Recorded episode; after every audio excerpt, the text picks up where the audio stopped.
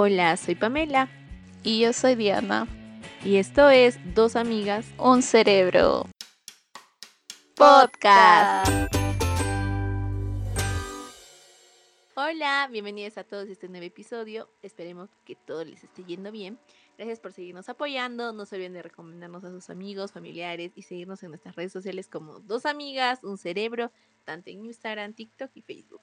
También nos ayudarían bastante si nos recomiendan en sus historias de redes sociales y nos etiquetan. No se olviden de que subimos un nuevo episodio todos los viernes a todas las plataformas y a YouTube los domingos. Y bueno, también por ahí, si se pueden suscribir, sería chévere. Y, se, y ponen la campanita, no se olviden de eso. Mogi. Maggie, ¿qué tal? ¿Cómo estás? Bien, triste. Ah, Las dos ahí llorando. Hace una semanita estábamos bella que hoy. Ah, no, y ahora lejos. Como de sueño, porque ya queremos dormir. Oye, sí. Tú tenías sueño. Uy, no, chicos, todavía la Mongi. Yo la energía de la Mongi. Creo que todos los, esos cinco años que no salí ni a la esquina Claro, los tenía guardados. esa semana. Claro, estaba guardadito todo en una botellita. Dije, esto se rompe cuando llegue a Perú. Y plac, se rompió y ¡uh! salió. Oye, sí, literal. Hasta uno de ellos me dijo, tienes la energía de un cuy. Y yo, ¿qué te pasa? Porque me dicen, todos muriendo y yo ahí corriendo haciendo mis cosas. Y no, es que, es que de verdad el tiempo fue súper rapidito y pues literal tenía que hacerlo Se todo rápido. Sí, pero sí, muchas Bueno, gracias. es que se logró hacer casi la mayoría de cosas. Sí. Más bien, bueno, es que recién ellos, o sea, ellos recién o se van a enterarse de que estaba en Perú porque literal solo los de Patreon nos vieron juntas, ahora que me recuerdo. Eh, así Tienen que sí, estaba en Perú. Ah. Estuve en Perú por uno, una semana y media y pues sí, en Patreon les explicamos más o menos qué es lo que hicimos un poco más. Pero sí, en resumen la pasé súper bien, salí con amigos y amigas de hace años que no veía, obviamente. Bailamos hasta el suelo. Eh, la Mongi me hizo una... torta en la cara, pero no tan torta en la cara. Ajá. Oye, sí, estaba duro, ¿no? Yo, está duro. Es que sí, la Mongi me hizo como una, ah, como una fiesta de mis 28 años. O sea, ya, ya estaba un poco pasadito, porque obviamente el 6 de enero fue. Pero pues la Monga tuve ese detallito de, de hacerme esa fiesta y pues vinieron personas de nuestro pasado. La cuestión era reunirnos con más gente, pero nos plantaron, desgraciados. Ustedes ya saben quiénes Sí. son. Así. Y, El organizador, pues, ajá. De nuestro lado sí vinieron, Sí pero vinieron de su todos. lado no. Sí. Pero sí, estaba muy feliz porque de verdad fue, fue una semana y media de muchos cambios. Eh, la Monkey, como siempre, escuchando mis dramas y ella aconsejándome. O sea, fue muy bonito, la verdad. Fue. Creo que necesitaba ese escape para abrir mis horizontes, como dicen, ¿no? Así que sí, fue. Abrir su muy- cerebro. Ajá. abrir un poquito más el cerebro y sí, fue muy No, hermoso. tranquilícense, yo no he cambiado nada. Le están diciendo, has venido cambiada. Yo no he hecho nada. Y eso lo escuchaba. Sí, no. Solo la monga me escuchó. Por cierto, hemos, hemos, ¿cómo se ha hecho? Hecho el pacto, el pacto de la amistad. Oh, con la notita. Oh, la encontré. Yo asustada. ¿Dónde está, la- ¿Dónde está mi notita? La van a leer así. La Mongi odiando a todo el mundo, te odio así. Y la notita después donde. Pero Mongi, lo principal, que casi nos morimos, ¿no? Por lo que tu hermano nos dijo de, ese, de, ese, de esa amistad, ya no hay chicas. Sí, O ya no sea, hay. Hasta el fin de sus días. Hasta el fin de sus días. Sí, en las historias se va. Bueno, ya, ya se, ya se. Nos hicimos un tatuaje con la monkey. Ya. Un tatuaje. ¿Para ya? Pero Hay una sorpresa. No, igual en las historias vamos a ponerlo también. Sí, Porque pero- creo que no hemos subido ni una No, historia, todavía. Mongi, a dos amigos, un cerebro. Ay, no. mal. Sí, lo nuestra sentimos. community manager no funcionó. O sea, No. nuestro cerebro, las dos, no funcionó. Estaba, estaba más pensando en las aventuras de Perú, así es que sí, desde enero todas dur- durmiéndonos. Pero sí, ya pronto le- se van a dar cuál, perdón, van a ver cuál tatuaje nos hicimos y en lo particular ahí me dolió unas partecitas. Eh, y pues, no, pero me encantó el lugar, como dije, me, me sentí bien tranquila en ese lugar. La chica que nos atendió, la recepcionista, pues muy amable, igual el tatuador. Este, fue- fueron muy profesionales, ahí también les vamos a dejar sus redes para que si viven en Cusco se puedan ir. Porque de verdad, no sabía de que en sus reviews de Google había tenido, creo que tienen 4.9. Y eso es algo, o sea, wow. Oh. Porque sí, o sea, la verdad es muy bueno, muy buen lugar. Sí, fuimos por recomendación de otros otros amigos que se, que se fueron a hacer ahí, así que pues nos pareció bien. Sí. No aprovechamos la promoción. Ah, sí. Fue o después. sea, salió un poco cariñosito, pero bueno, ahí está, súper chévere. Sí. Y sí, ya estamos en cicatrización, Sí. así que esperemos que todo salga bien. Y después Pero de sí eso ya no se puede, no se puede romper la amistad, así es que ya saben, testigos son. Sí. Aunque nos peleemos, Desde la amistad, no. hay. ya no hay. Ajá. Pero qué rápido, Moni, qué rápido se pasaron las semanas. Rapidísimas. O sea, rápido. Y es una semana y un poquito más, ¿no? Dos semanas, menos dos días. casi, Sí. casi. Sí, Pero si no le dio soroche a la milagro. sí, yo estaba de miedo a eso, pero sí, felizmente tranquila. Ay, pero bueno, con nuestro intro siempre larguísimo. Larguísimo. Pero bueno, este, en este episodio hablaremos ya de un tema muy importante. Y ya que el 4 de febrero se celebra el Día Mundial de la Lucha contra el Cáncer, hablaremos un poquito más de este tema. Lo principal es entender qué es el cáncer y de por qué este día mundialmente es celebrado. Así que vamos a hablar un poquito más de todos esos temas y Pamela nos explicará qué se celebra el 4 de febrero. Y bueno, primero quiero comentarles que pues para mí hablar del cáncer es, es recordar una persona que, que he querido mucho, que ha estado desde que he nacido, bueno, desde mucho antes, que es mi tía Marlene, que creo que ese episodio también va a ser para ella porque ante todo tiene que haber mucha prevención. Ella nos dejó un 27 de enero del 2023, eh, después de un largo sufrimiento y fue duro para creo que todas las familias que alguna persona o algún familiar tiene cáncer es muy fuerte es tener mucha fuerza tanto de la persona que tú ves que está mal de la familia de mis primos o sea ha sido eh, un camino muy duro. Yo he visto todo el, sufrimiento que ha habido detrás lo fuerte que ha sido mi tía hasta el último momento hasta el último de sus respiros.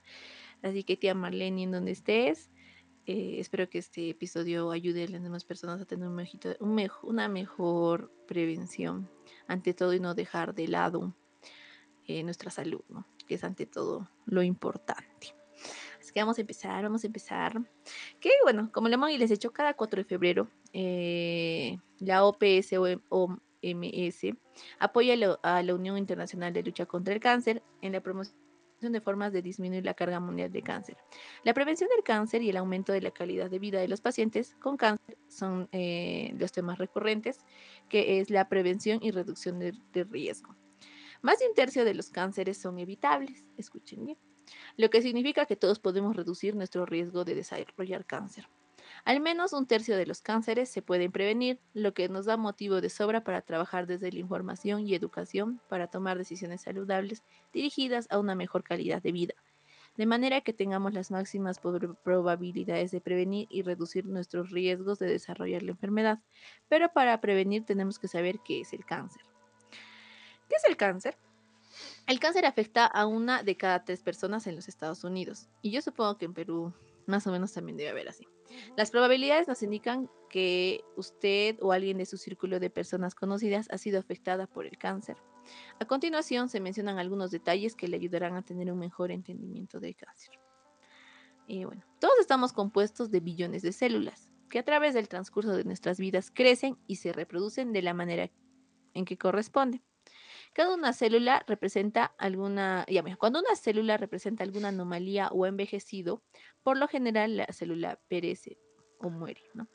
El cáncer surge cuando algo sale mal en este proceso, ocasionando que las células anormales se reproduzcan y las células viejas no perezcan, como debería suceder. A medida las células cancerosas se reproducen de forma descontrolada. Eventualmente pueden superar en número a las células sanas. Esto hace que al cuerpo le resulte difícil funcionar de manera que debería hacerlo.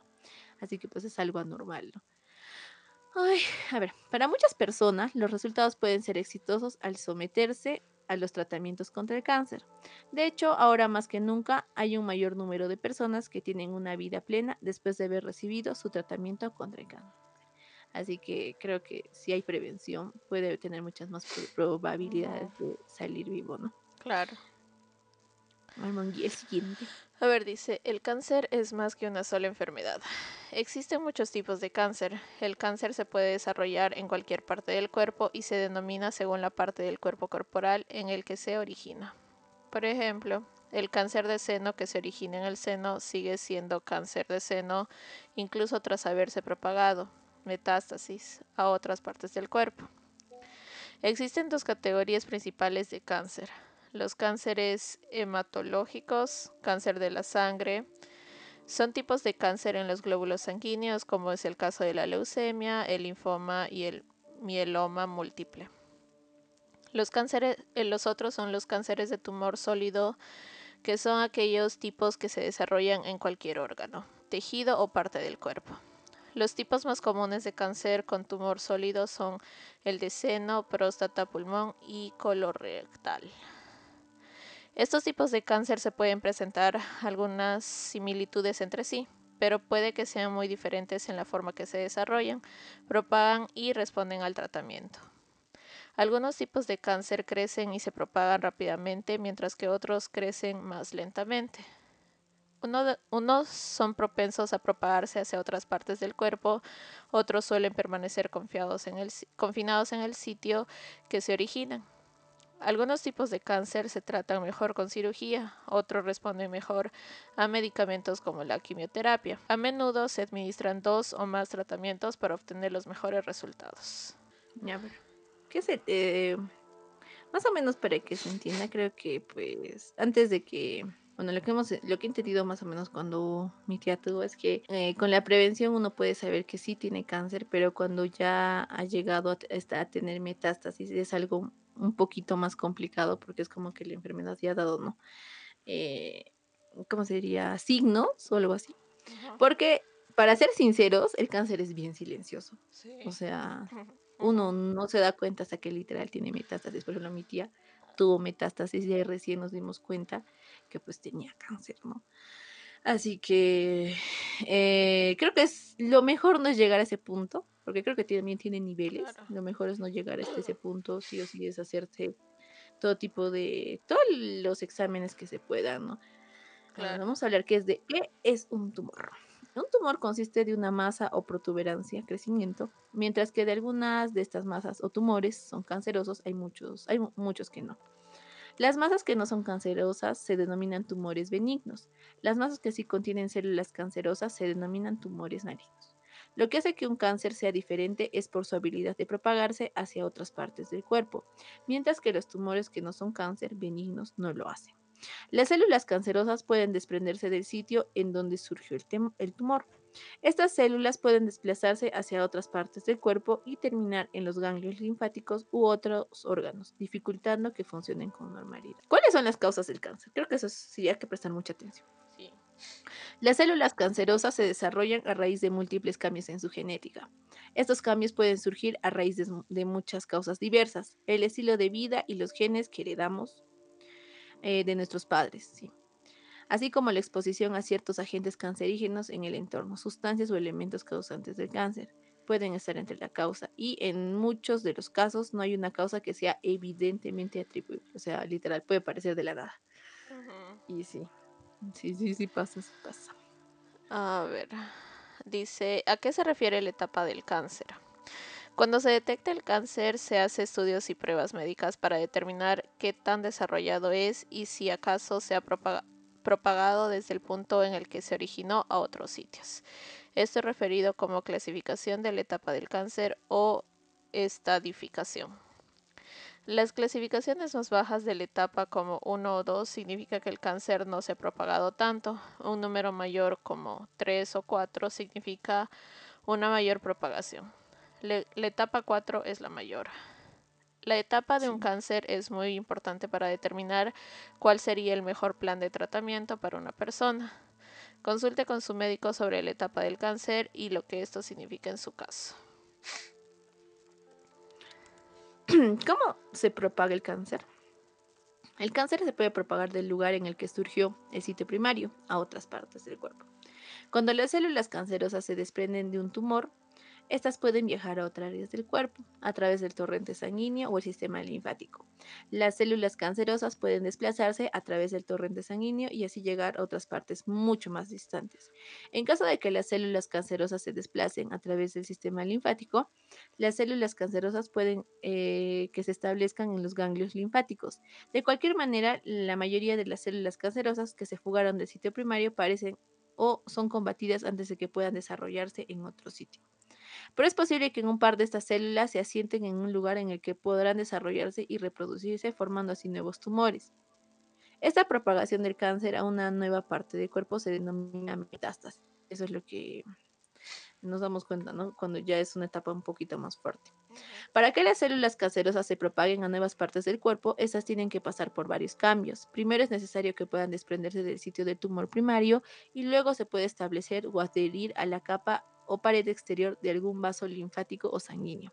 Luego tendrían que poder traspasarse esta pared a capa para así entrar al torrente sanguíneo o al sistema linfático, alcanzando otros órganos o ganglios en el cuerpo. Así que, a ver, más o menos, eh, por lo que hemos entendido es que pues la metástasis es como que literal, puede, o sea, el tumor, todas las, las células malignas pueden ir por todo tu cuerpo. O sea, muy la metástasis puede ser en cualquier lado del cuerpo. Puedes tener cáncer al colon, como tenía mi tía. Eh, pero mi tía hizo metástasis en el cuello. O sea, le encontraron en el oh. cuello la metástasis. Y es, o sea, por lo que hemos leído es que, o sea, estas células malignas se pueden ir en cualquier parte de tu cuerpo y pues ahí puede ser metástasis. Claro.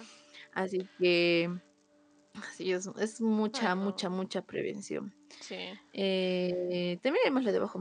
Sí, este, solo que todo ese artículo, si lo quieren leer con más calma o tal vez averiguar un poquito más, está en la American Cancer Society, que también lo pueden poner en español. Este, está muchas cosas ahí o prevenciones y cosas así, si quieren leerlo un poquito más. Y bueno, este eh, es de elegir salud. Eh, ahí nos decían otros artículos, otras cosas que nos quieren decir. Y aquí dice, no todos los tipos de cáncer pueden prevenirse, pero hoy sabemos que muchos cánceres sí pueden prevenirse simplemente mediante las elecciones que hacemos con nuestro estilo de vida. Según la Organización Mundial de la Salud, al menos un tercio de los cánceres más frecuentes pueden prevenirse mediante una vida libre de tabaco y nicotina una dieta saludable, manteniendo un peso sano, protegiéndonos de la exposición solar y realizando actividad física diariamente. También es importante el control médico anual de acuerdo a sus antecedentes personales y familiares. Te indicará los estudios necesarios. el ah, tabaquismo. Ajá. el consumo, ay, espérate, se fue, se fue. El consumo de productos de tabaco y nicotina es la causa de diferentes tipos de cáncer que se pueden prevenir. No comenzar a fumar o vapear si es fumador o dejar de fumar o vapear si es una de las mejores opciones para reducir el riesgo de desarrollar cáncer. La evidencia es contundente. El consumo de tabaco y nicotina provoca alrededor de 15 tipos diferentes de cáncer, entre ellos cáncer de boca, pulmón, hígado, estómago, colon y ovario, así como algunos tipos de leucemia, que son los cánceres en la sangre. Dejar de fumar o vapear a cualquier edad puede marcar una gran diferencia. Aumenta la esperanza de vida y mejora la calidad de vida. Por eso decimos dejar de fumar es todo ganancia. Dato clave, el tabaco causa 8 millones de muertes por, ah, por año y causa al menos 25% de todas las muertes por cáncer. Sí, sí, y lo que Todo lo que no debemos hacer. Este no, y sabes que, por ejemplo, de allá hay unos cigarritos que tienen sabores, ¿no? De Perú. Y lo que me gusta de allá que la cajita tiene este que dice ahí, o sea, el consumo de exceso es dañino para tu salud y puede puede causarte cáncer. Y hay pues una foto de una persona que tiene cáncer en el seno o que tuvo es cáncer. muy gráfico. Sí, entonces siento que eso espanta porque aquí literal tú vas, te compras tu caja y, o sea, no hay nada, o sea, sí dice no evitar el consumo en exceso y ya, o sea, no hay como que algo gráfico como que te asuste. Así que me gusta esa parte de, pero... Sí. Ajá, sí, no, que no, hay. Tampoco tienen los bueno, lo, lo, que alerta, que por ejemplo, alto en sal, alto en sodio. No, no tiene nada de eso. Por eso te digo, me gusta Perú, porque está de verdad, eh, ¿cómo se diría? Eh, como que está formando una buena campaña, tal vez, para evitar ciertos tipos de enfermedades, ¿no? Por ejemplo, lo del azúcar, alto en azúcar, y pues uno ve eso, ¿no? Sí.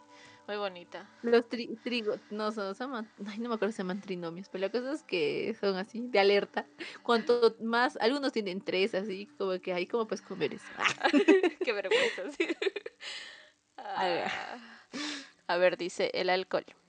El alcohol está estrechamente ligado a un aumento del riesgo de varios tipos de cáncer. Si se reduce y se limita la cantidad de alcohol que se consume, se puede reducir el riesgo de cáncer de boca, faringe, laringe, esófago, colon y mama. Y también es posible que se reduzca el riesgo de cáncer de hígado. Uy, el nuestro higadito. ¿Qué ha ah. A ver, bueno, mi es actividad física. Uy. Mantener un peso saludable e incorporar la actividad física a la rutina diaria puede ayudar a reducir el riesgo de 10 tipos de cáncer, de colon, mama, útero, ovario, páncreas, esófago, riñón, hígado y los cánceres avanzados de próstata y vejiga. Bueno, el otro es radiación ultravioleta. Independientemente de la zona en que vivas o del tipo de piel que tengas, debes moderar la exposición a los rayos ultravioletas del sol y evitar las camas solares. Esto ayuda a reducir el riesgo de desarrollar cáncer de piel, no melanoma y melanoma. Ah, la idea de disfrutar de la vida al aire libre, respetando la piel y cuidándola del bronceado, que es sinónimo de daño.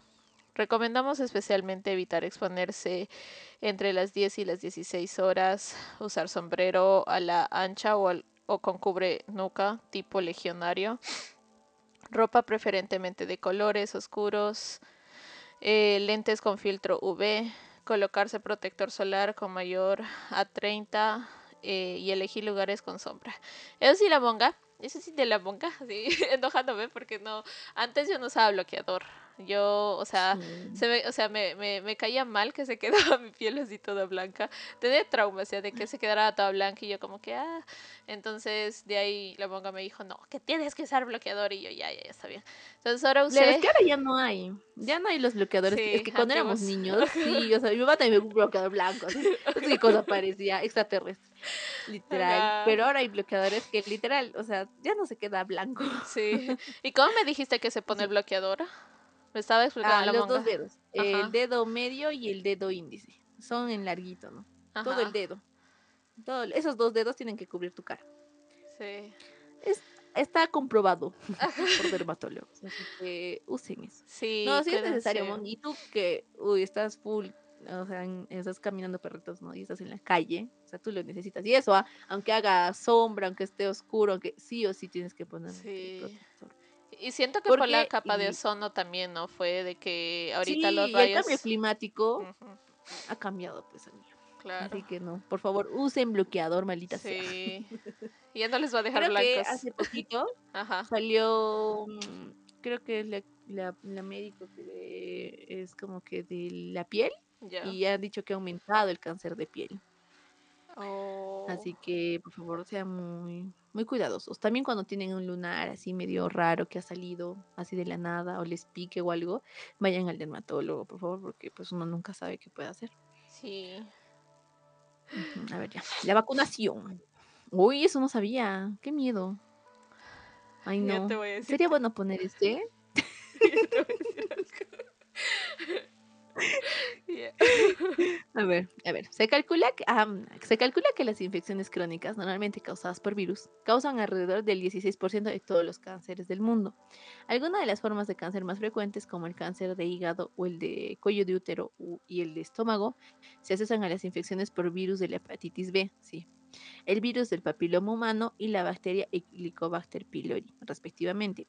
Actualmente existen vacunas seguras y efectivas frente al BHP que es el virus de la hepatitis, y el BPH, que es el virus del papiloma humano, que ayudan a proteger contra los cánceres de hígado y el cuello de útero asociados a infección. No, sí, Tenemos cuenta que pensé que era algo malo, pero no. Eh, que hay esas vacunas sí te, sí te protegen, ¿no? Para que no tengas ese cáncer. Por ejemplo, el virus del papiloma humano eh, se puede ser contagiado literal de mujer a hombre Pero, o sea, el hombre no, como te digo, no, sí puede, bien, para explicarnos, ¿no? El hombre puede tener el virus, tal vez no se hace, no sale a la luz tan rápidamente, pero puede contagiar a otra chica, por ejemplo. Ese chico ha salido con otra chica X, o sea que no, no tiene el virus y sí le puede contagiar el virus del papiloma humano. Es por eso que este tipo de vacunas se ponen a los chicos que están entrando a, este, a su actividad sexual, o sea que son a los 13, 14, 15 años. Pero acá en Perú es gratis eso de la vacuna del virus del papiloma humano para, esos, para, esos niños, para esas niñas, ya. Eso era hasta, hasta, el otro año. Se dieron cuenta que también afecta a los niños y que también o sea, es, es bueno vacunar a los niños y también ahora se vacuna a los niños este, de 13, 14, 15, 16 años, creo, me parece. Yeah. Yo me acuerdo que hace años mi mamá escuchaba que eh, antes de regalarle una fiesta de 15, porque esta vacuna del papiloma humano costaba carísimo, porque por ejemplo a nosotros no nos han puesto, o sea, esto recién viene de hace unos añitos atrás, que recién han puesto a las personas, a los niños, no a los, a los adolescentes, que costaba carísimo, o sea, preferían comprarles, pagarles esa vacuna a hacerles una fiesta de 15 porque estaba carísimo. Si nosotras queremos vacunarnos del virus del papiloma humano, porque sí es necesario, sí tiene un costo más alto, creo que cuesta como unos mil o dos mil soles, porque viene, cada dosis te cuesta como unos 300, 400 soles, creo, y son como unas 3, 4 dosis, así que pues más o menos es así. Y es bueno la prevención, chicos. Aquí la más desinformada, porque es que sabes que yo perdí la oportunidad, porque cuando llegas a este país, uh, cuando entras uh -huh. para el high school, te piden muchas vacunas. Entonces ahí me uh -huh. vacunaron casi de todo, pero en ese tiempo aquí no ponían a, a niñas, por decirlo, o adolescentes. Eh, menores de 16 años. Entonces, cuando yo vine, todavía tenía 15. Entonces, cuando me fueron a poner las vacunas, me dijeron, tienes que esperar hasta que cumplas 16 y recién te podemos poner lo del papiloma humano. Y pues obviamente, uh -huh. después de hacer el papeleo y todo eso, se nos fue. Hasta que me recordé cuando ya tenía 21, o sea, muchos años después. Y pues obviamente eh, en la cartilla que nos dijeron era de que ellos lo ponían gratis hasta que estabas en high school y yo a los 21 ya no estaba ahí. Entonces, mm. como se dice, perdí esa oportunidad, pero que yo, bueno, en ese tiempo ahí me dijeron de que ya no se podía poner cuando eras adulto y yo estaba como que, pero ¿por qué? Sí. Y yo estaba traumada. Como, yo también, ¿por porque es medio contradictorio ya, porque cuando yo fui a una ginecóloga le dije, oye, porque también me parece interesante, dije, y, me, y yo le dije, ¿me puedo poner? Porque creo que sí ponen en unas clínicas, me dijo, pero no, pues, o sea, se supone que ya se empezó tu vida sexual, ya no es necesario. Y yo, mm, así que estamos en esa contradicción de que si se pone o no, no sé porque dice que otros ah. que ya no hay, o sea, pero pero sí. me parece malo porque uno no sabe en qué momento claro. te puedes contagiar del virus del papiloma humano Exacto. y es muy, muy, muy, muy, muy fuerte, o sea, porque literal, o sea, si tienes el virus del papiloma humano, puedes tener cáncer. Muy, sí. O sea, se puede sí. llegar al cáncer del claro. útero, o sea, del cuello del útero, claro, sí es muy, muy complicado, ¿no? Y esas cositas, pues, son muy complicadas. Mira, me parece muy bien que eh, sacan ahora en Estados Unidos que se, que revisen. Y también me he dado cuenta que también son muy cuidadosos con las alergias. Uh, sí. Acá ni les importa. Ah, ya se murió el chiquito. Literal, No acá. sé. Obviamente yo creo que sí piden tu, tu, car- tu cartilla. Pero no es que les importe. Pues. No. Si, has- si este niño es alérgico a la nuez. o algo así. Siento que en Perú no somos tan alérgicos. Es raro. No, oye, no, pero yo siento que el cuerpo es así, porque mira, ¿te acuerdas que te dije yo los tres primeros días estaba muriendo de la alergia? ¿De ahí acaso tenía alergia? Acá, ya no me dio alergia. Los tres primeros días sí, por el polvo y todo eso. Y la ojo- gatita, Un ojo le lloraba la ajá, estaba mal, pero siento que era tal vez el cambio que estaba haciendo mi cuerpo. Ya después los demás días ni siquiera tomé pastilla. Estaba tranquila viviendo mi vida. Hasta que me acordé aquí, yo dije, ¿y por qué no tomé las demás pastillas? Porque literal no me daba. Y ni bien llego aquí empecé a estornudar. Y ahora, ahora sí a diario tengo que tomar mi pastilla. Es medio raro. Ay, siento sí. que en cada país tal vez, ay no sé, ¿cómo será? No sé, ¿Será por los, bueno, una chica decía que, por ejemplo, las alergias que tenían mucho en Estados Unidos o en estos lugares era por los alérgenos de la comida? O sea, no es Ah, que, uy, Dios mío, comamos súper bien en Perú, pero siento que no es tanto como en Estados Unidos. No, no, en Creo que Perú por eso no tienen, no sé si no tienen alergia, es que es muy poco, o sea, muy pocas personas que tengan alguna alergia, es raro. es muy- Sí. Bueno, Pero bueno, a ver, saliendo de, dice ese- de nuestro tema. Ajá. los mitos y la desinformación. Acceder a información y conocimiento sobre el cáncer puede fortalecernos a todos para, romper mitos. Una mayor concientización y una información y conocimiento preciso nos dan a todos la capacidad de reconocer signos de alerta tempranos, de tomar decisiones con conocimiento de causa sobre nuestra salud y de hacer frente a nuestros propios miedos e ideas erróneas sobre el cáncer. Eh, conozca su cuerpo. La detección precoz salva vidas. Yo siento que tú te das cuenta, Moni. Yo siento que uno presiente o no sé. No sé. Pero es que yo creo que uno siente cuando algo está mal en su cuerpo o algo así. Solo que se hace loco, ¿no? Pero de los senos, de los senos creo que sí te puedes tocar tú misma, ¿no? Porque yo me recuerdo que cuando fue, no sé quién, oh, el papá creo que de Iris, a darnos charlas de todo eso de la menstruación y esas cosas. Yo, yo me recuerdo que él creo que una vez dijo, o sea, como que se agachan y se tocan, o algo así, o tienes que medirlo, o que uno no esté más grande, o algo así, no sé, no me recuerdo bien, pero creo que eh, del cáncer del seno tú mismo te puedes tocar y sentir. Si ves alguna bolita y todo eso. puedes sí o sí darte cuenta, ¿no? O alertarte, porque si hay un bulto o algo raro, pues si te das cuenta y dices, oye, sí, es una alerta. Pero también siento que nuestro cuerpo envía alertas y nosotros no nos damos cuenta. Eso sí. Así que, por favor, están muy atentos a su cuerpito. No todos los cánceres dan muestras de signos y síntomas de fase temprana. Sin embargo, muchos cánceres dan signos de que algo no va bien, como el de mama, que sería como el cuello del útero o el color rectal, el de piel, el de boca y algunos cánceres infantiles. Es importante saberlo porque si el cáncer se encuentra de forma precoz, casi siempre es más fácil tratarlo e incluso curarlo lo que significa que hay más probabilidades de supervivencia y mayor calidad de vida para las personas diagnosticadas de cáncer. Por eso es que es importante el autoconocimiento del cuerpo. De esta manera nos permite reconocer los cambios inusuales y buscar ayuda médica profesional con rapidez. Aunque no presenten signos ni síntomas de cáncer, le parezca que está bien de salud, eh, los cribados de algunos tipos de cáncer son pruebas para ver si hay indicios de que se está desarrollando. Algunos cánceres son solo este, para los que existen pruebas de detección eficaces, son el de mama, el de cuello de útero, el rectal y el de pulmón. Dato clave, es más probable que el cáncer que se diagnostique en una etapa temprana se trate con éxito. Dice mitos, información errónea y estigma. Es comprensible que algunos mitos y algunas ideas erróneas frecuentes sobre el cáncer, como que no tiene cura o que, se puede, que no se puede hacer nada para combatirlo, den miedo. Sin embargo, la información errónea, las ideas equivocadas y el estigma que envuelve al cáncer crean un círculo vicioso que reafirma nuestros miedos. El miedo puede hacer que no nos sometamos a pruebas de detección temprana o que retrasemos o evitemos por completo el tratamiento y los cuidados adecuados. Muchas veces al recibir el diagnóstico en fase tardía o no someterse a ningún tratamiento, las consecuencias son aún peores lo que a su vez perpetúa los mitos y la idea errónea de que el cáncer es incurable o no se puede tratar.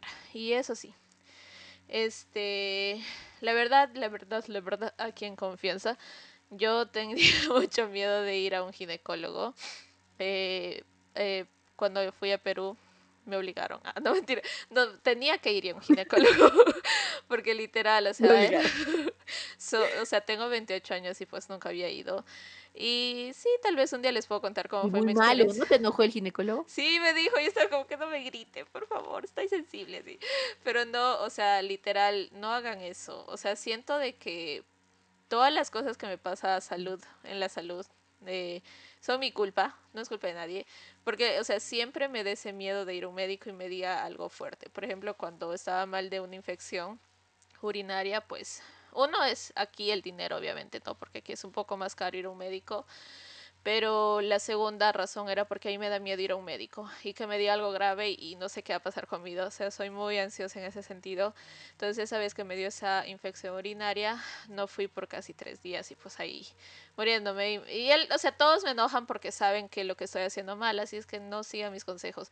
Por favor, háganse un chequeo anual en todo sentido. O sea, ya sea ginecólogo, ya sea, por ejemplo, a los hombres que ya les, digamos, que ya están un poco mayores de la próstata, este, eh, general, o sea, chequeo general de cómo va tu colesterol, tus eh, hemoglobina, no sé qué cosas más. Si es que tienen que, por favor, literal, hacerse un chequeo anual porque eso es lo que va a la prevención de que no te pase algo más grave.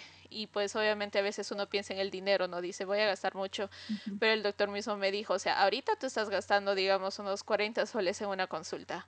Cuando tú ya tienes un cáncer o algo más grave, no vas a gastar 40 soles, vas a gastar más. Entonces, ¿cuál prefieres tú? ¿Venir anualmente y que te revisen y todo eso y estés tranquila? ¿A que esperes y esperes, esperes y pase una vez que te digan, tienes algo más grave y necesitas algo más fuerte? O sea, literal, háganse todos los chequeos por más que puedan, traten de ahorrarse un poquito para que puedan ir. Sí, ante todo, y no sé cómo será ya en Estados Unidos, pero en acá creo que sí puedes hacer, por ejemplo, si tu entidad o donde trabajas pertenece a un seguro como que privado, que es una EPS privada. Eh, creo que anualmente tienes para hacerte un chequeo de todo tu cuerpo, gratis. O sea, no te cobran nada. Así que aprovechen, sepan sus beneficios de los seguros en los que están, no dejen de lado. por ejemplo, si estás en el seguro de sacar cita, es medio fregadito, pero lo mejor es sacar cita y pues y pides al médico pues, general que te haga una revisión completa, ¿no? Uno tiene que saber, chicos, por ejemplo, nosotros como chicas anualmente tenemos que ir al ginecólogo, hacernos el papá Nicolau. Este, ¿Cómo se llama el otro, Mongi? Eh, se me fue. el nombre. Pero son varios estudios que sí o sí anualmente te tienes que hacerte para que te descarten que no tengas nada malo. Ecografía. siempre, ajá, la ecografía transvaginal. O sea, yo, por ejemplo, siempre me hacía el estudio, el papá Nicolau que normalmente hacen, pero el otro año me enteré Mm, en una ecografía transvaginal que normalmente no me hacían, también tienen que saber qué, qué exámenes tienen que hacerle. Eh, me enteré que tenía un mioma, o sea, yo en mi cerebro nunca había pasado, o sea, yo me quedé como que el anterior año nunca me dijo nada porque los miomas crecen, chicos, o sea, no es, no, o sea, no es que te venga de un día a otro que te viene grande, no, crecen. Y a mí nunca me habían dicho, pues, y me súper obviamente preocupé, pero es el único modo que yo me enteré en este chequeo, pues, que algo estaba mal con mi cuerpo, ¿no? Claro. Así que siempre mm, dense cuenta, o por ejemplo, tal vez mm, los retrasos que tienen, no es normal que te duela mucho. Mm, pueden, puede, puede, haber muchas, muchas situaciones. Siempre escuchen a su cuerpo ante todo. Así que es en principal eso. A ver, bueno, sigamos. ¿Qué podemos hacer en cada una de las etapas de la vida? A ver, dice en el periodo fetal y lactancia. La lactancia reduce el riesgo de cáncer de mama de la madre y alimenta y protege al bebé. Mantener un peso y una dieta saludable y reducir la exposición a agentes cancerígenos como el humo de tabaco durante el embarazo reduce el riesgo para la madre y el bebé. Los bebés deben recibir la vacuna de la hepatitis B que los protegerá contra el cáncer del hígado. En la niñez. Adoptar hábitos de vida saludable como una dieta equilibrada y hacer actividad física desde edades tempranas ayuda a prevenir el riesgo de cáncer. En esta edad son especialmente vulnerables a la exposición ultravioleta, a los agentes cancerígenos como el humo de tabaco y otras sustancias químicas como pesticidas. A los niños y niñas de 12 años se recomienda que reciban la vacuna del eh, virus del papiloma humano, como les decía. Padre, madres, docentes y niños y niñas deben estar atentos a los cambios repentinos que puedan aparecer y consultar en forma inmediata para descartar la presencia de un cáncer infantil. En la adolescencia, en esta etapa se adquieren comportamientos que definen la salud de una persona durante su vida, como lo son el consumo del tabaco y el alcohol, una mala alimentación o una vida sedentaria. Todos ellos factores que contribuyen al riesgo de desarrollar el cáncer en el futuro. Eh, evitar la exposición al sol de 10 a 16 horas, buscar lugares sombreados, utilizar un sombrero de ala ancha, ropa oscura, lentes con protección UV y usar filtro solar de 30 a mayor eh, o mayor ayuda a prevenir el cáncer en la piel. En el marco de la educación sexual es importante informar sobre cómo reducir la exposición al HPV y al HIV, factores de riesgo de cáncer. A partir de esta edad se suele disminuir el nivel de actividad física, se recomienda mantenerse activo diariamente y evitar el sobrepeso y la obesidad. La edad adulta, nuestra edad. Me dice que a partir de los 21 años las mujeres deben realizarse el papá Nicolau para prevenir el desarrollo de cáncer de útero. Pero lo que me han dicho que es ni bien una mujer empieza a tener una vida sexual activa, tiene que hacerse un papá Nicolau. No es necesario que sea desde los 21. Ahora uno pues no sabe, ¿no? Desde cuándo empieza. a ver, quienes fuman o vapean y o vapean deberían abandonar su adicción si, y si lo necesitan, pedir ayuda para lograrlo, para que, ya que corren el riesgo de desarrollar diferentes cánceres vinculados al consumo de tabaco. Es importante vivir en ambientes 100% libres de tabaco y nicotina, ya que es un, eh, es un comprobante de agente cancerígeno. Controlar el consumo de alcohol, mantener un peso y una alimentación saludable, además de disminuir el sedentarismo y lograr una vida físicamente activa, son factores que disminuyen el riesgo de diferentes tipos de cánceres. De continuar con los cuidados ante la radiación UV, de sol y estar atentos a la aparición de lunares o cambios de la piel. O sea, debemos continuar, chicos. Por eso, Mongi, ponte bloqueado. A partir de los 50 años, hombres y mujeres deben realizarse el estudio de sangre oculta en materia fecal para prevenir el cáncer colorectal. Uy, eso no sabía. Las mujeres de 50 años en adelante deben realizarse mamografías cada dos años. El cáncer de mama puede ser curable si se detecta a tiempo. Es fundamental estar alertas ante cambios y del normal funcionamiento de nuestro cuerpo y consultar el servicio de salud. Dato clave, realizar control médico anual frente a cualquier cambio o alteración en el cuerpo eh, consultar. Y pues bueno, chicos, la prevención, todos han dicho la prevención es re contra necesaria. Y sin querer, o sea, sin querer, o sea, aunque ustedes no lo crean, eh, también tener una buena salud mental es clave. Eh, he conocido muchas personas que estaban muy sanas y de un momento a otro, pues la enfermedad les ha ido para abajo o que han tenido un, ¿cómo te digo? Eh, momentos emotivos muy fuertes o algo así y nunca en su, o sea, como te digo, en su línea de vida de personas, porque eh, las personas que han tenido familia con cáncer, pueda que también tengan sus demás familiares cáncer. Es, es uno de los motivos, o sea, es hereditario, junto con la diabetes y demás, así que es muy, muy importante.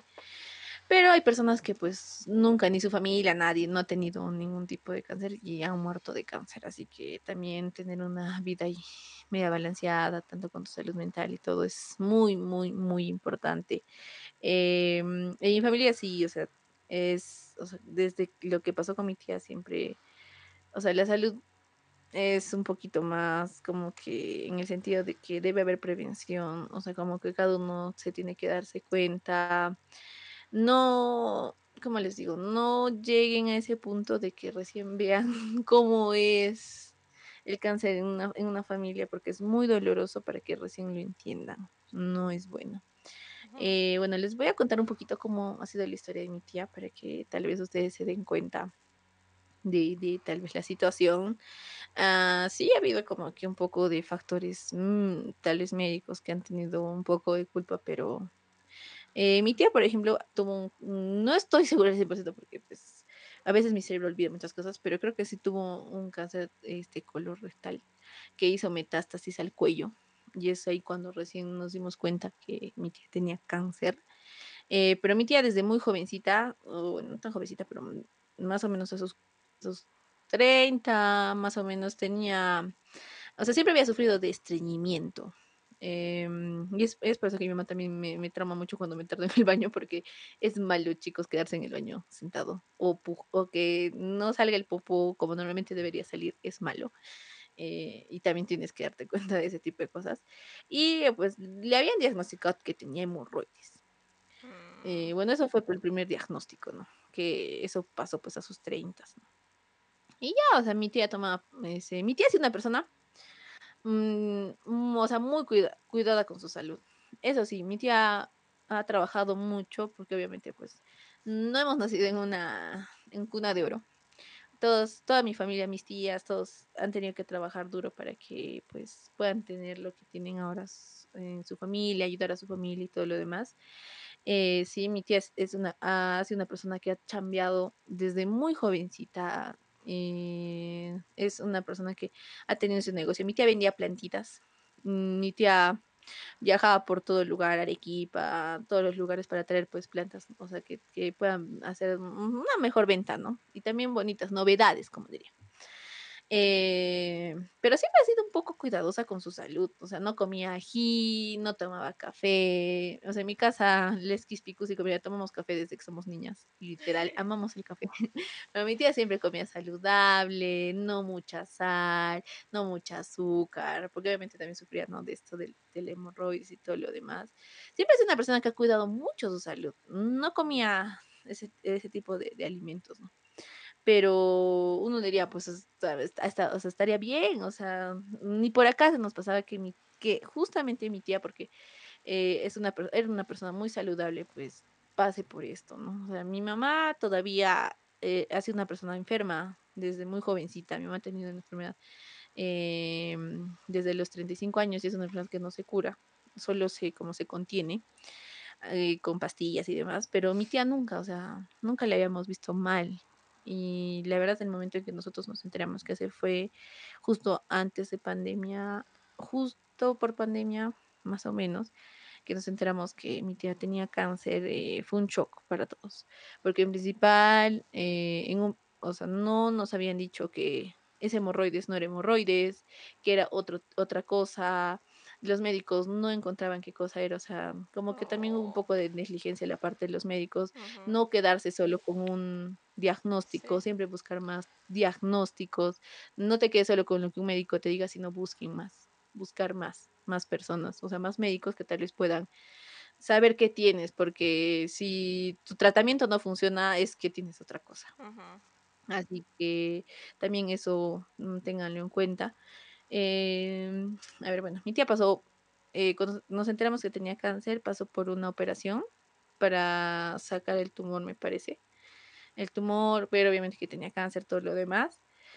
Eh, eh, como ya estaba en una etapa muy, muy fuerte, a mi tía, eh, literal, o sea, como que le hicieron una operación de estómago, que tuvieron que acortarle las, este, los intestinos porque su estómago ya no funcionaba como normalmente funcionaba eh, tenía un, eh, no me acuerdo cómo se llama, pero es como una bolsita al costado. Mi tía ya no podía hacer las necesidades como normalmente los, nosotros podemos hacerlo, sino lo hacía una bolsita que tiene un nombre, pero ahorita mm, no lo recuerdo muy bien. Mm, habrá luchado porque obviamente tuvo quimioterapias, la familia Claro, también, pues obviamente se preocupó. Eh, que fue, y hasta mi tía le dio COVID, chicos. mi tía es muy fuerte. Ah, fue muy fuerte, muy, muy fuerte. Le dio COVID, estábamos súper preocupados porque en ese tiempo todavía era, estoy mal, fue de 2021. Era el tiempo donde obviamente el COVID no estaba tan fuerte, pero todavía te aislaban a una zona donde nadie podía entrar.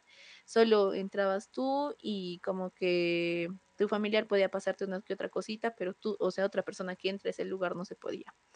Mi tía siempre detrás, mi tita reina, que Dios es, es un ángel. Mm, El momento en que mi, mi tía Marle, o sea, supimos que mi tía Marle tenía cáncer, mi tía reina hizo lo posible por su hermana, eh, por darle todo lo mejor. Eh, dio todo de sí.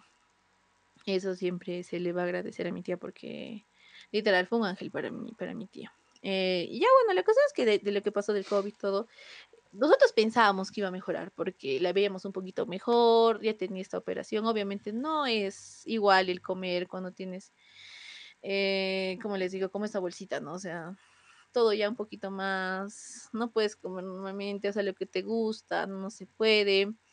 Eh, nosotros pensábamos que iba a mejorar con las, con todas las, las radiaciones, con la quimioterapia, pero pues no. En junio del 2022, eh, me parece, sí. En junio nos dijeron que pues ya no había marcha atrás, que lo único que quedaba era darle eh, pues calidad de vida, porque ya no iba, ya no iba a haber, este, ya no había cura. O sea, ya eran sus últimos meses de vida y eso, wow, mi tía todavía desde junio, mi tía falleció en enero, así que fue mucho tiempo todavía que estuvo ahí luchándola. Eh, fue muy difícil. Para mi tía, que es una persona súper independiente, eh, y para las personas independientes, no poder hacer lo que tú hacías antes, ahora que estabas con una enfermedad, es muy fuerte, muy, muy fuerte. Porque una que es, o sea, el, o sea, que hace sus cosas sola, pues siempre en su cerebro nunca ha pensado que alguien más tenía que ayudarle a hacer las cosas que normalmente puede hacer, o como ir al baño, eh, hacerte tu, almuerzo, cosas así que uno solo puede hacerse en ese momento no podía. Y siento que ha sido muy fuerte esa transición para ella. ¿Qué más? Creo que en principal, si tienen algún familiar con cáncer, es mm, estar ahí detrás de ellos, no dejarlos de lado, siempre saber que están presentes.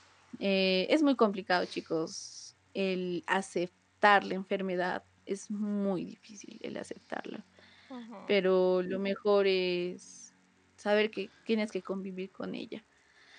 Eh, yo tenía muchas conversaciones. Literal, fue un poco traumático los dolores porque mm, yo siento que son dolores sobrenaturales, o sea, que tu cuerpo ya no puede resistir, o sea, es, es muy fuerte, es muy fuerte. O sea, mis primitas se traumaron un poquito porque uno no sabe cómo ayudar a, esta, a la persona que está mal.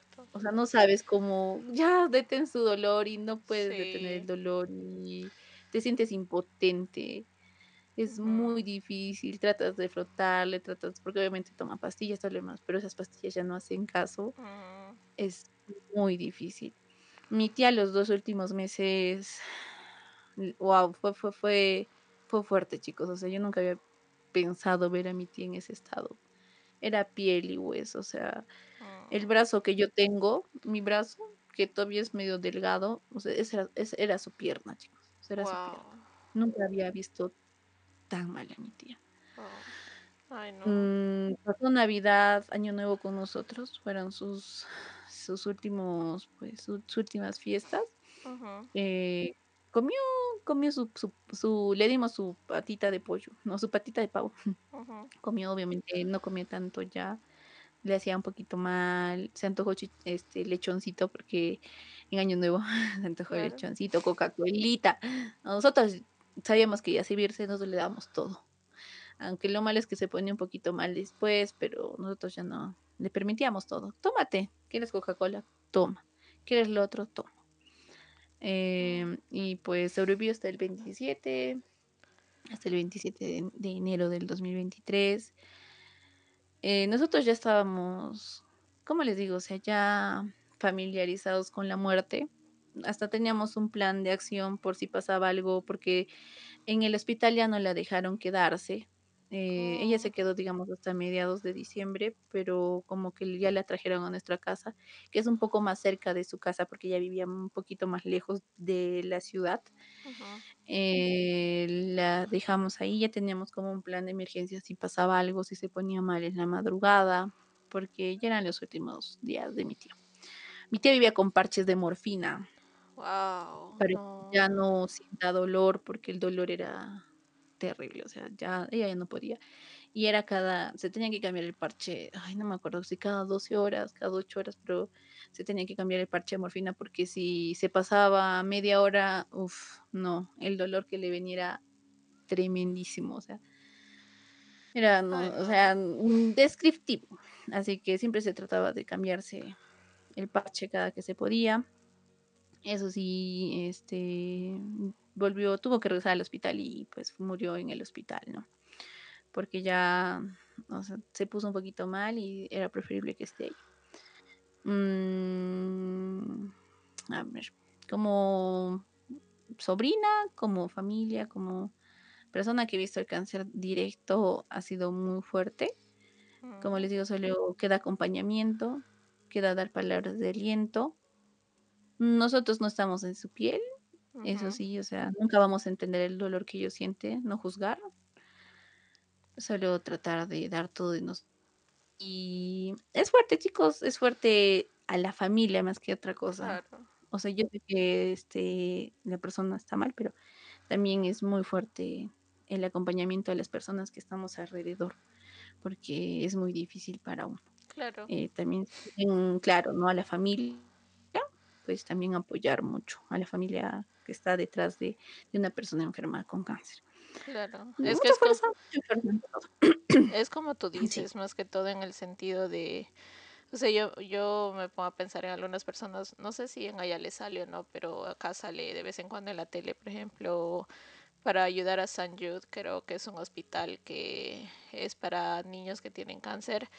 Este, salen pues los familiares a hablar, ¿no? Dicen con tu donación y explican qué le pasó al niño y todo eso y pues siento que en todas las personas que hablan dicen yo quisiera tener ese dolor para que mi hijo o mi hija no sufra. Y obviamente como familiar pues tú eso es lo que quieres, ¿no? A veces, o sea, ves tanto sufrimiento que dices, ¿por qué no? O sea, le quito aunque sea un ratito ese dolor para que esté un poco más tranquila. Y obviamente necesitas para todo eso fuerza y más si son familiares que están cerca a la persona, pues sí, debe ser muy, muy fuerte, ¿no? No, y no, sí, es muy, muy fuerte. Sí, era como que mi mamá veía a mi tía y decía, hoy prefiero que me pase un ratito ese dolor y ya no lo sienta. Porque ya no puedes controlarlo, ni con pastillas ya se podía. Era muy, muy difícil. Y pues sí, chicos, o sea, la prevención ante todo. Eh, tal vez si no hubiese habido estos diagnósticos de los médicos y tal vez si no se hubiese quedado solo con eso o lo hubiese dejado de lado, tal vez otra hubiese sido, ¿no? La situación.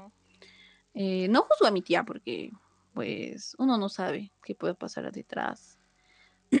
uno quiere salir adelante y, pues, siempre quiere ser mejor, pero a veces uno descuida su salud. Yo me acuerdo que mi tita decía, chicas, vivan su vida porque uno no sabe, uno puede tratar de hacer este todo plata, plata, pero no, la vida no solo es dinero. Y es verdad, la vida no solo es dinero, es también todo lo que hay detrás. Eh, vivir, vivir ante todo. Eso es lo que nos ha, nos, nos me recuerda mucho que vivamos nuestra vida. Eh, que no demos por sentado muchas cosas, porque la vida es un ratito, y es verdad. Y bueno, sí. Eso sí ha sido un episodio potente, chicos, porque creo que es muy fuerte el cáncer. hablar de este tema. Nunca lo había vivido de cerca. obviamente uno escucha, ¿no? Sí, que mi tía, que mi prima, que creo que la Mongi también ha tenido una prima que tal vez no la ha podido ver, pero que ha escuchado, ¿no? esas... Yo me acuerdo, Mongi, que mi tía conoce a tu prima. Uy, me dijo, uy, esa señorita era risueña, pues cuando es, este, van a quimioterapia son como camas, me parece, o como sillones, algo así. Y todos están así juntas. Obviamente creo que les tapa como una cortinita. Y pero, o sea, como que todos se conocen. Y yo me acuerdo que decía mi tía, ay, no, esa señorita es bien risueña, bien alegre, bien sonriente. Y eso que chicos, wow, la quimioterapia, wow, no es destructiva. O sea, tú entras en la mañana y en la noche sales, te puedes salir así, o sea, trapo, trapo, trapo, trapo, trapo. Claro, imagino, ¿no? Pero sí, por eso les decimos, chicos, chicas, chiques, por favor háganse sus controles anuales, de verdad no se descuiden. Yo sé que a veces da miedo en ese sentido, porque como les dije, a veces me da ese miedo. Igual mi papá en ese sentido. Mi abuelito creo que tuvo cáncer de próstata, si mal no me equivoco. Y pues obviamente los doctores le dicen a mi papá que él puede ser propenso. Ya, entonces cuando él tiene su seguro aquí eh, siempre meten esa idea, y eso es lo que a veces me da cólera entre personas adultas, que se meten esas ideas de que, ah, te van a meter, como se dicen literalmente, o eh, te van a meter los dedos ahí atrás y que te va a gustar y que no sé qué. Esos comentarios son absurdos, literal. o sea, no entiendo por qué la gente hace ese tipo de comentarios. Oídos sordos. Horrible. que hablan. Horrible, no hagan caso. Ahora creo que los estudios, si me no equivoco, eh, de ese tipo de cáncer también te lo pueden hacer mediante sangre. Y entonces, por favor, no hagan caso a tonteras, no escuchen ustedes. Si ustedes no sienten algo bien con su salud, vayan. No hagan caso, no escuchen, mejor que los vea un profesional que sí ha estudiado para eso. Y como dice la Mongi, no solo se basen en uno, si pueden hacerse en más lugares, háganlo. O sea, si tienen las posibilidades de hacerse en varios lugares, háganlo para que pues no solo tengan una opinión, ¿no? Pero sí, cuídense mucho. Sí, chicos, como les hemos leído, creo que ante todo la prevención y los porcentajes lo, lo hablan, o sea, dicen que la prevención ha sido, pueden encontrarte el cáncer en primera, segunda, y pues no es tan fuerte, o sea, creo que solo algunos necesitan algunas solo quimioterapias y ya termina, y todo lo demás, ¿no? Así que, bueno, ante todo la prevención, chicos. Y ya, bueno, ya hemos terminado el episodio. Las dos habladoras. Una hora después. La Pero bueno, muchas gracias por llegar hasta el final del episodio. Espero que haya sido su agrado y comprensión y pues haya llegado a un poquito ahí a su corazoncito. Y pues no se olviden de seguirnos en nuestras redes sociales como Dos Amigas, Un Cerebro, tanto en Instagram, TikTok y Facebook y darnos muchos corazoncitos. Sí, no se olviden de que subimos un nuevo episodio todos los viernes y recordarles que también estamos en YouTube y no se olviden de seguirnos por ahí y apretarle a la campanita. También nos ayudaría muchísimo si nos dan 5 estrellas de calificación en Spotify y Apple Podcast. Nos vemos a la siguiente. Bye. Bye.